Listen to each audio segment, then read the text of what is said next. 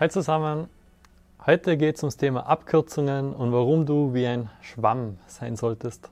Ich habe vor ein paar Tagen ein ziemlich cooles Gespräch gehabt mit einem, der schon oder auch schon länger in der 3D-Branche ist und mit Blender arbeitet und so Low-Poly-Sachen baut, um mal ein paar Spezialbegriffe rauszuhauen. Das heißt, er baut im 3D-Programm 3D-Modelle, die darauf spezialisiert sind, so einen ganzen eigenen Look zu haben, so ein bisschen einen reduzierten Look. Jedenfalls ging es da halt ein bisschen auch um seinen Sohn und ich kann mir da sehr, sehr gut vorstellen, dass er natürlich auch gern hätte, dass er irgendwann vielleicht mal so in die Fußstapfen tritt und auch mal irgendwie mit 3D-Animation was anfängt und vielleicht sogar mit Spielentwicklung ein bisschen in das ganze Thema auch reinkommt. Und das ist heutzutage aber gar nicht so einfach, weil viele Leute suchen halt instinktiv schon nach Abkürzungen. Das heißt, wenn ihr irgendein neues Thema findet und da gleich schon der allererste Gedanke ist, boah, das klingt anstrengend. Wie kann ich da irgendwie abkürzen?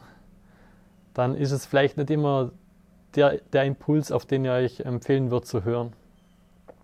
Der Grund dafür ist der folgende. Abkürzungen sind zwar gut und recht, aber gerade zu Beginn wisst ihr ja vielleicht noch gar nicht, ob die Abkürzung sinnvoll ist.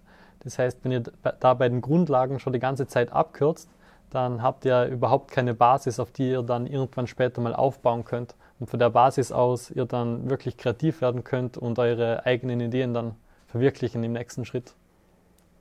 Das heißt, was ich euch da auf jeden Fall raten würde, ist, dass ihr bei den ganzen Grundlagen eben auf jeden Fall keine Abkürzung macht, sondern euch da durchkämpft und das muss ja nicht unbedingt anstrengend sein, sondern kann auch motivierend sein und Spaß machen, wie man bei meinen Kursteilnehmern sieht. Also die sind da immer wieder begeistert, wenn sie vor einem Beispiel zum nächsten kommen und beschreiben, dass es so ist, als würden sie irgendwie eine Lootbox in einem Spiel aufmachen oder irgendwie im Adventskalender ein neues Türchen aufmachen, weil die ganzen neuen Fähigkeiten, die man zu diesem Zeitpunkt lernt, kann man später dann wirklich eins zu eins so wie in eigene Projekte investieren und dadurch halt dann wieder umso coolere und komplexere Spiele damit auch bauen. Ja, und ich rede ja auch öfters über den schnellsten Weg und dass ich ein großer Fan davon bin, dass man irgendwie alles Unnötige ausblendet und anstatt, dass man so zickzackmäßig sich irgendwie zum Ziel schlängelt, halt möglichst den geraden Weg geht und einfach beide Punkte miteinander verbindet und dadurch halt um einiges schneller am Ziel ankommt. Aber gerade als Neuling weiß man ja noch gar nicht, wo man abkürzen kann und wo es auch Sinn macht, abzukürzen. Und deshalb da auch der Ratschlag, wenn ihr noch alleine unterwegs seid, dann ihr müsst auf der einen Seite die Tutorial-Hölle vermeiden, das heißt, dass ihr euch von einem Tutorial zum nächsten handelt, das heißt das Zickzack-Ding, aber ihr müsst auch aufpassen, dass ihr gelähmt seid, weil ihr halt nur nach Abkürzungen sucht. Das heißt, wenn ihr da einen Weg findet, wie ihr von A nach B kommt, aber der halt ein bisschen anstrengend sich anhört, dann lohnt es sich vielleicht trotzdem, den zu gehen und da halt die ganzen Grundlagen dann einfach mitzunehmen. Weil mit den Basics, wenn ihr die einmal habt, die gehören dann euch für immer. Das heißt, wie gesagt, ihr könnt ihr dann später für eigene Projekte verwenden und ihr könnt auf die ganzen Sachen eben aufbauen auch. Ja, und jetzt die zweite Sache, also das war jetzt das Ganze mit den Abkürzungen und wie passt das mit dem Schwamm zusammen? Ja, da habe ich auch vor einiger Zeit eben online eine Geschichte gehört von einem, der in seinem Studium sehr, sehr unglücklich war. Das heißt, er hat so irgendwas Richtung Informatik gemacht und hat sich ja grundsätzlich auch für Themen wie Coding zum Beispiel oder IT oder Hardware interessiert. Aber anscheinend sind da halt so viele Fächer dabei und das hat ihn extrem demotiviert, weil die Fächer, die da zusätzlich eben dabei sind, überhaupt nicht so sein sind. Und er hat halt richtig beschrieben, wie er darunter gelitten hat, dass er sich da durchkämpfen muss, irgendwie keine Motivation hat und nicht genau weiß, ob das unbedingt das ist, was er weitermachen will.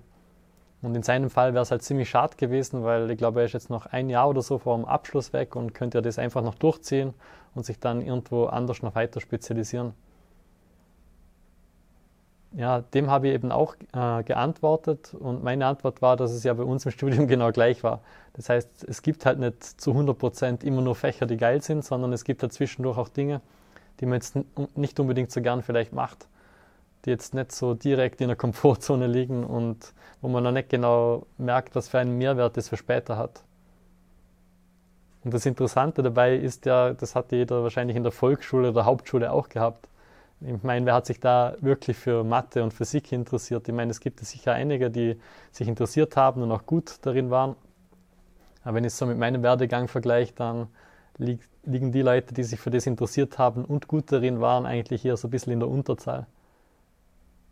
Aber auf der anderen Seite, wenn ich damals gewusst hätte, wie praktisch so Grundkenntnisse in Mathe und Physik eben für Spielentwicklung sind, dass man halt damit richtig coole Sachen programmieren kann, bauen kann und das Ganze halt auch kreativ nutzen kann, ja, wäre es bei mir wahrscheinlich auch ein bisschen anders gewesen zu der Zeit.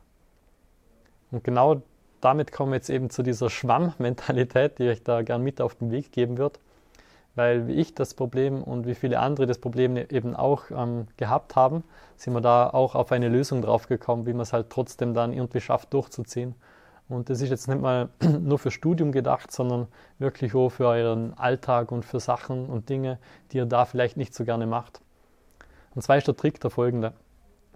Ihr müsst euch einfach vorstellen, wenn ihr irgendwann mal so gut im Spiel entwickeln oder in dem, was ihr auch immer macht, seid, also zum Beispiel auch irgendwie 3D-Modelle, Animationen oder Grafikdesign, je nachdem, wenn ihr da richtig gut darin seid, dann kommt ihr irgendwann mal in eine Phase, wo ihr das gemeistert habt.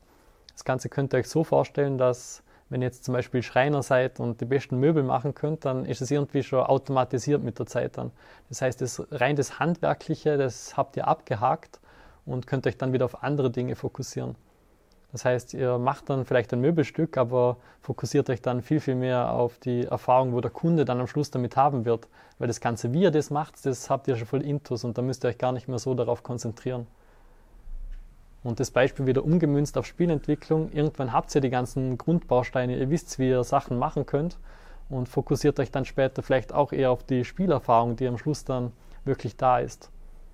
Und was ihr da dann merkt, dass es halt gar nicht mehr so um den Bereich Spielentwicklung geht, sondern auch ganz viel um Bereiche, die weiter außerhalb sind, die dann mit einbezogen werden müssen. Das Ganze klingt jetzt vielleicht ein bisschen kompliziert, aber im Prinzip geht es ja nur darum, dass Spielentwicklung so viel mehr als nur Spielentwicklung ist. Und genauso wie wenn der Schreiner Möbel baut, ist es ja so viel mehr dahinter, als wie dass er nur irgendwie ein Holzstück bearbeitet in dem Beispiel. Und genau wenn man sich das mal klar macht, dann macht es auch völlig Sinn, dass man sich eben Inspiration von außen holt.